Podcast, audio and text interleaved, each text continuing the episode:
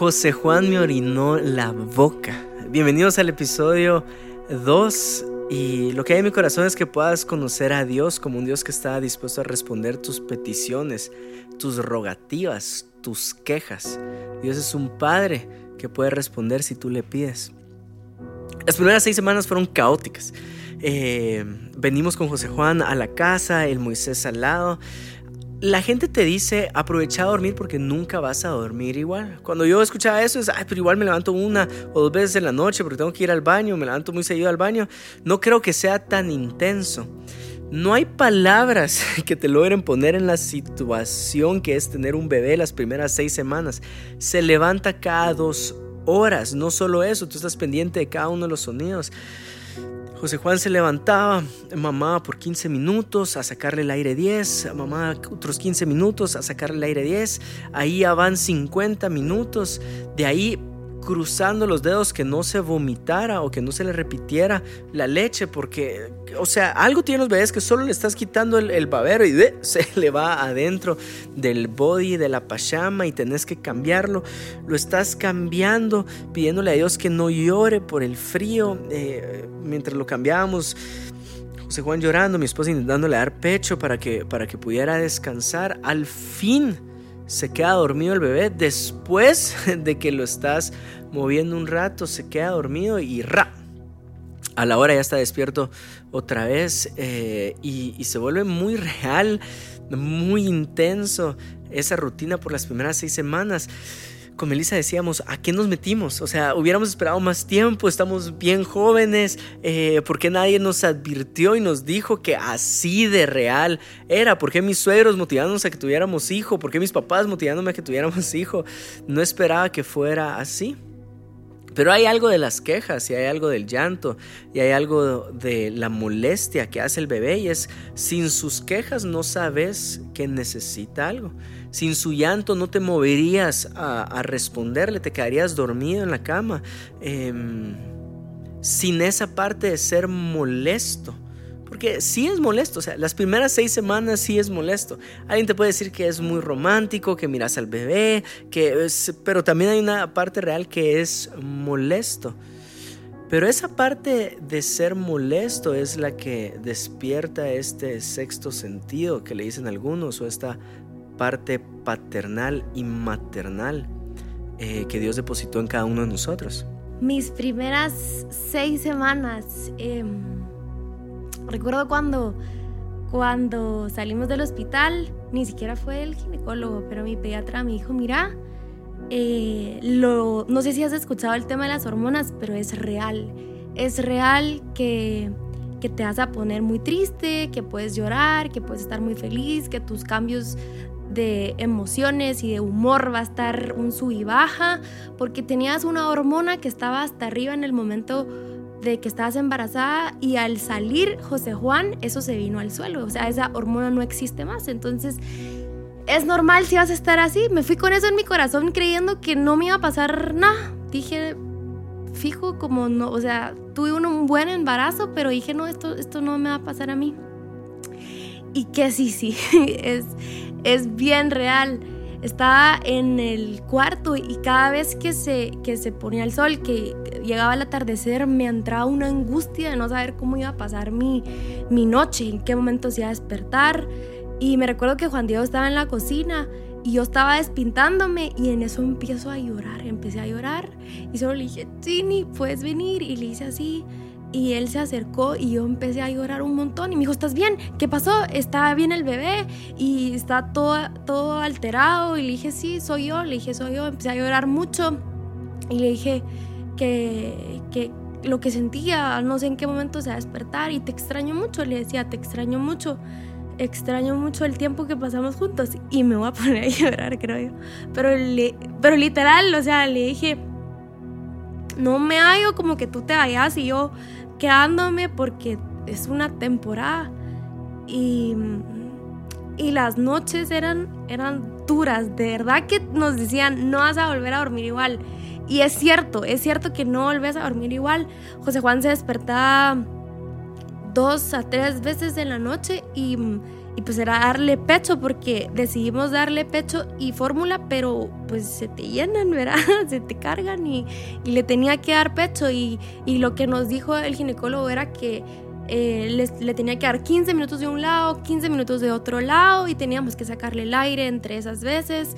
Y total que se volvía eterno volverlo a poner a acostar y cuando se volvía a poner a acostar a la hora y media, dos horas, otra vez pedía más comida.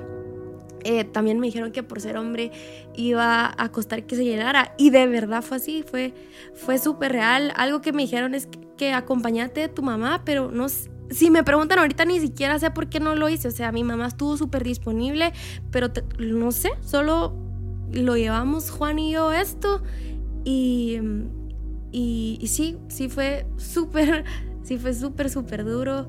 Y mm, mi cuerpo eh, me quedaba literalmente me recuerdo que había noches en que me ponía una donita acá y me quedaba así, me quedaba dormida así y sentía que me había quedado dormida porque se me iba el brazo. Gracias a Dios tenía esa donita, porque si no, fijo, se hubiera pegado o se hubiera caído José Juan. Entonces solo hacía esto y, y como que no, me quedé dormida y, me volví a despertar para ver. Eh, fueron seis semanas o las primeras seis semanas que decís a qué horas va a crecer este niño, porque te dicen, va, disfrútatelo, porque vas a ver que crecen súper rápido. Y en esas primeras seis semanas tú sentís que el tiempo se para y tú decís, eso es mentira, o sea, esto no está pasando, no está pasando rápido, no les voy a decir que fue todo así, pero, pero miro para atrás y mm, a pesar de que me lo disfruté, también fue real todas estas cosas que le estoy contando y, y lo que sentí. Lucas 11, 5 dice, les dijo también, ¿quién de vosotros que tenga un amigo va a él a medianoche y le dice, amigo, préstame tres panes? Porque un amigo mío ha venido a mí de viaje y no tengo que ponerle delante. Y aquel respondiendo desde adentro le dice, no me molestes, no seas molesto. La puerta ya está cerrada y mis niños están conmigo en cama. Es un padre de familia quien le están pidiendo.